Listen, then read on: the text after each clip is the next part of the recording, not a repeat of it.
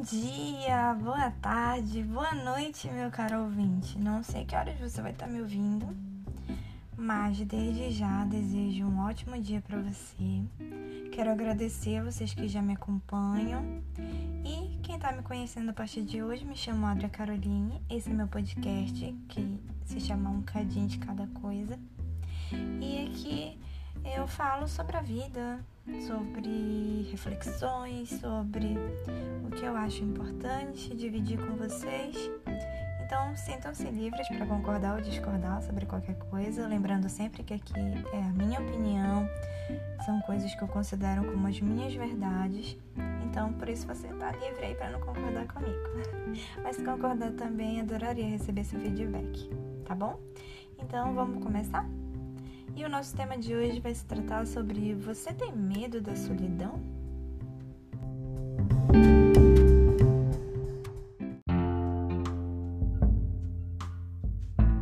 E aí, você tem medo da solidão? Caramba, confesso que é uma pergunta bem pesada. É, como diz o ditado, né? Nenhum ser humano é uma ilha. E é uma frase muito popular e é extremamente comum que a gente encontra pessoas que tenham sim medo da solidão, é, pois tem momentos que a gente não sabe como lidar com ela. Então a solidão ela está intimamente ligada a um sentimento de falta de companhia ou então a falta que a gente às vezes nem sabe explicar, pois é, também como diz né, a frase é possível a gente estar tá solitário, se sentir solitário mesmo estando na companhia de outras pessoas, não é mesmo? Entretanto, é, quando a gente se sente solitário ou com medo, principalmente desse sentimento, né, de se sentir sozinho, é preciso a gente fazer um mapeamento, né, a fim da gente descobrir quando que ele apareceu com mais intensidade na nossa vida, quando foi que esse medo ele começou a me causar é, algum tipo de aflição? Quais situações da minha vida é, presente e em quais momentos eu consegui fazer com que essa solidão desaparecesse? Né? Tentar mapear esses sentimentos é, vai entrar numa jornada que a gente também já conversou no, nos podcasts, assim como a gente já falou sobre solidão e solitude, mas hoje em especial eu falo sobre a solidão entrar nessa jornada do autoconhecimento, também lidar melhor com esses momentos de solidão, né? Tentar fazer esse caminho virar um caminho inverso, né? De solidão para solitude. Mas a gente sabe que isso não é fácil. Então aqui eu faço um parêntese dizendo que o caminho é, dessa jornada, né? Como eu falei, do autoconhecimento, ele não é fácil, né? Falar soa mais simplesinho mas a gente entrar em contato com a gente causa medo, causa estranheza. Por quê? Porque a gente é acostumado, como eu sempre costumo falar, com a nossa vida corrida, com nossos prazos, com o nosso tempo, que quando nós temos a oportunidade grandiosa, porque é muito raro, né, a gente ter essa oportunidade de parar com a gente mesmo e dela extrair coisas positivas, entender como eu sou, entender se eu fizer tal coisa eu me sinto de tal forma, se eu for por tal lugar eu me sinto de tal forma. Então, tudo isso está baseado em como eu me sinto. Então, por isso vem essa importância do autoconhecimento, de eu entender quando eu me sinto assim, quando que isso passa. Então, é, você não deve momento nenhum se sentir pressionado a ter uma vida a dois, por exemplo, né? Porque é algo que a necessidade, a necessidade do ser humano foi é, imposta, né, socialmente e que acabou fazendo com que nós entendamos que isso fosse uma necessidade e na verdade nada mais do que a nossa cultura nos implantou. É algo que a sociedade espera, ou mesmo porque as pessoas têm medo mesmo de ficar sozinhas. Né? E não tem nada de errado nisso. O errado é você estar nesse sofrimento e daí você não tentar modificá-lo. né? Como já diz aquele ditado também, melhor sozinho do que mal acompanhado. Então ele se aplica perfeitamente aqui, né, nesse contexto que a gente está fazendo. Então não se coloque em situações que são desagradáveis para você ou mesmo indesejáveis apenas por medo de você ficar, né, com a solidão. Vamos dizer assim, né, ter que conviver com você mesmo, conviver com o vazio existencial que todo ser humano tem. Mas que a partir do momento em que a gente faz esse contato, repito mais uma vez, para fazer essa ponte com a solitude ao invés da solidão, é, nós possamos melhorar como pessoa, né? Eu sempre falo sobre isso, sobre a nossa melhor versão, sobre hoje, eu sempre tentar ser a minha melhor versão do que eu fui ontem e hoje eu sou muito menos do que eu serei amanhã. Então, e que também isso não seja uma obrigação. Tem dias que eu não tô afim de nada, que eu não tô afim de ir lá ser a minha melhor versão mas que eu possa entender que os dias em que eu puder fazer isso, isso seja feito de algo extremamente gratificante, porque isso vai trazer vários benefícios para minha vida. Né? A gente pode dar como exemplo a adolescência, como ela defende né, a privacidade dela, do seu quarto, como ela se esconde ali dentro, né? Quando tem adolescente em casa, basicamente quase a gente não vê, tá lá no seu mundinho dentro do seu quarto, ou no seu celular, ou mexendo no computador, ou mesmo ouvindo sua música, enfim, o que quer que seja. Ou quando a criança mesmo, ela busca os momentos mágicos na, na parte da... Quando ela cria lá a casinha dela, onde tem a porta, né? Pro, pro mundo dela, onde para você adentrar, você bate. Isso para ela é um mundo de liberdade. Então, por sua vez, a gente, enquanto adulto, à medida em que a gente acaba é, por crescer, né? Por ser obviamente algo natural da vida, a conquista é, desses espaços né, mais privados se tornam espaços mais públicos. De algum modo, a gente vai perdendo essa privacidade, a gente vai perdendo esses espaços pessoais. Nós temos horários a cumprir, objetivos a alcançar, responsabilidade para pensar, agenda cheia de eventos né, que não param de crescer. E quando eu falo eventos aí, tudo, obviamente, né, no nosso momento atual, pensando na pandemia, mas seriam as coisas que a gente tem para fazer no nosso dia a dia. As coisas que para alguma, algumas pessoas podem parecer pequenas, mas para a gente é muito grande. Eu sempre falo que a gente é um mundo e ninguém pode falar nada, porque o mundo é nosso, quem sente somos nós. E nós passamos o dia conectados, né, a esse exterior né?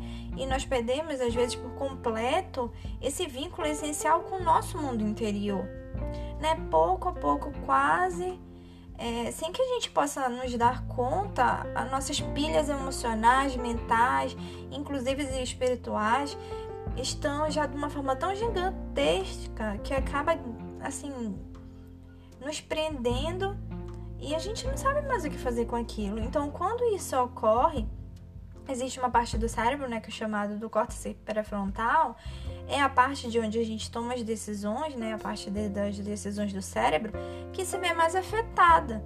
Não é brincadeira quando a gente fala que as pilhas elas acabam, que nós ficamos esgotados, porque na realidade um cérebro estressado, é, analisando, por exemplo, é num eletro cefalograma, ele vai mostrar muito claramente a alteração dessas ondas.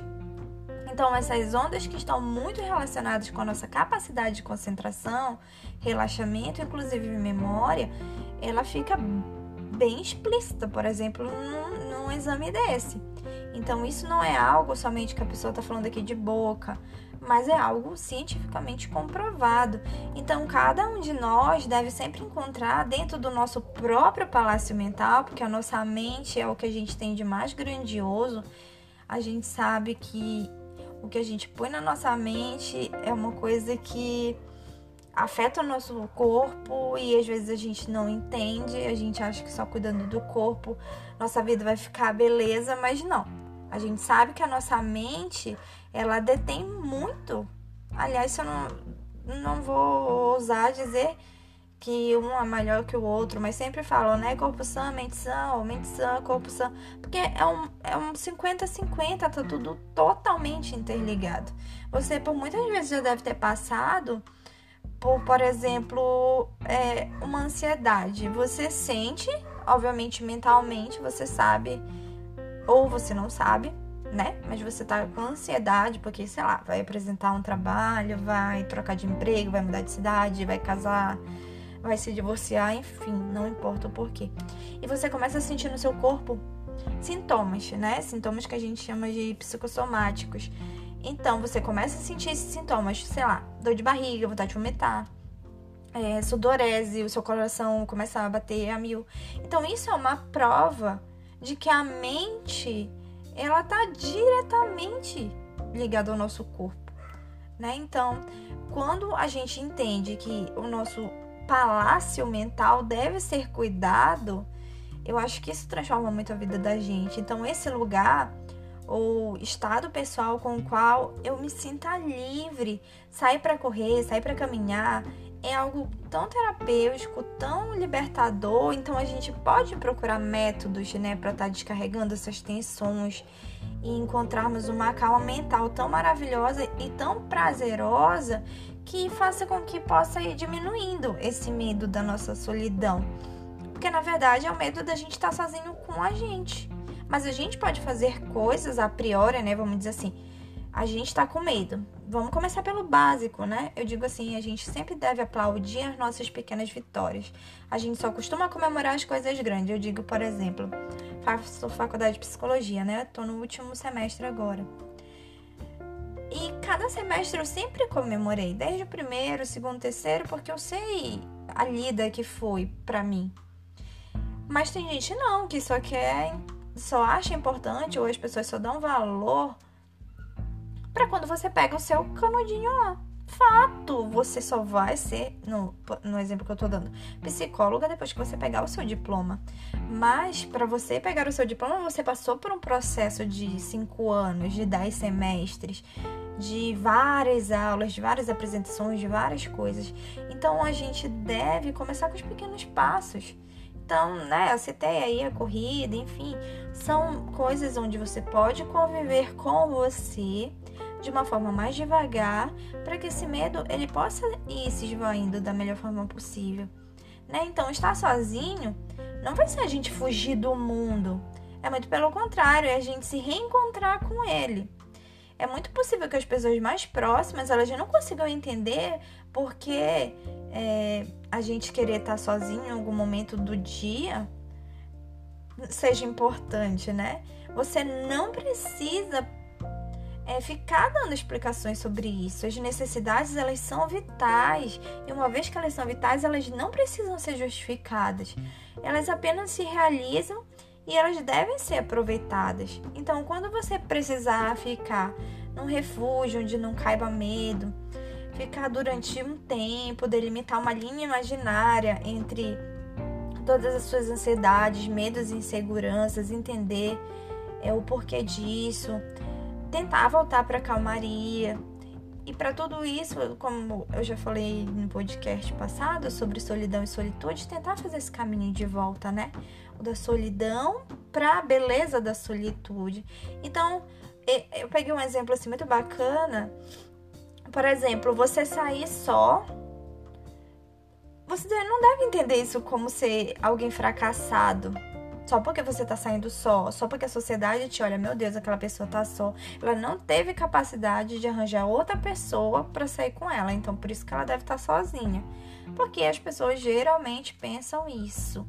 E por vezes a gente acaba tentando que anestesiar os nossos sentimentos e de esconder de nós mesmos aquilo que a gente sente e a gente usa isso se você parar mesmo para pensar durante a sua vida inteira, por exemplo, se relacionando com relacionamentos que não são legais, em relacionamentos abusivos, aceitando migalhas de pessoas, se entorpecendo. E quando eu falo em álcool, em qualquer outra coisa que te tire é, daquela dor, que te traga uma falsa é, paz, para deixar de você ser o que você é, porque aquilo dói.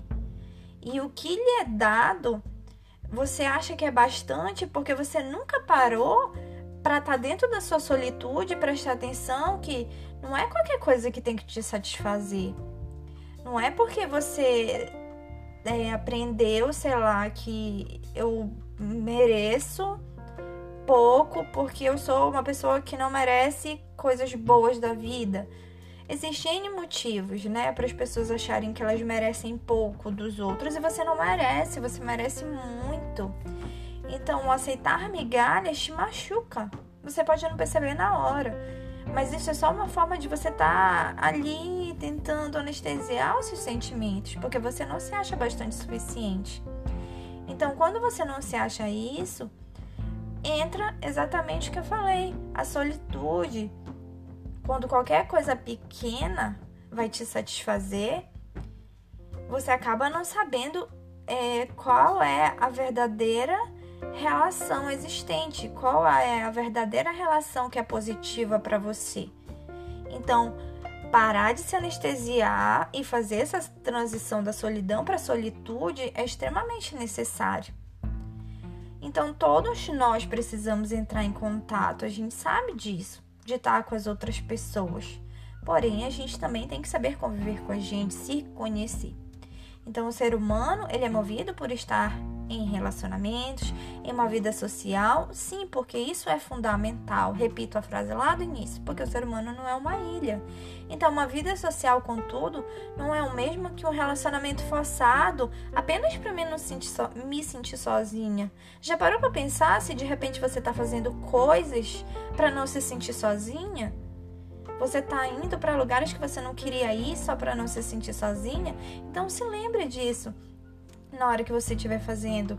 Se você não quer ir, não vá. Se você não quer fazer, explique que você não quer fazer aquilo. Então, sendo assim, se você sente que pode estar apresentando algum sintoma, é, quando eu falo da solidão, né, do medo da solidão, de se sentir muito solitário, de achar que você tem algum tipo de fobia social, ou de repente isso é uma ansiedade, uma depressão, aí a gente já vai para um outro campo, um campo patológico, onde você precisa procurar um psicólogo, alguém que irá te auxiliar a descobrir de onde vem esse sentimento de solidão e todos os outros sentimentos que acabam vindo acompanhando acompanhado, né, dele. Então, gente, é isso que eu tinha para falar para vocês hoje, na verdade, é uma mistura de reflexão com alerta sobre o que não está fazendo bem pra gente e como buscar o caminho, né, para viver de uma forma mais saudável. Então era isso que eu tinha para vocês hoje. Eu sei que foi um pouco mais alongado, mas eu achei necessário esse aprofundamento. E um abraço, muito obrigada e até a próxima.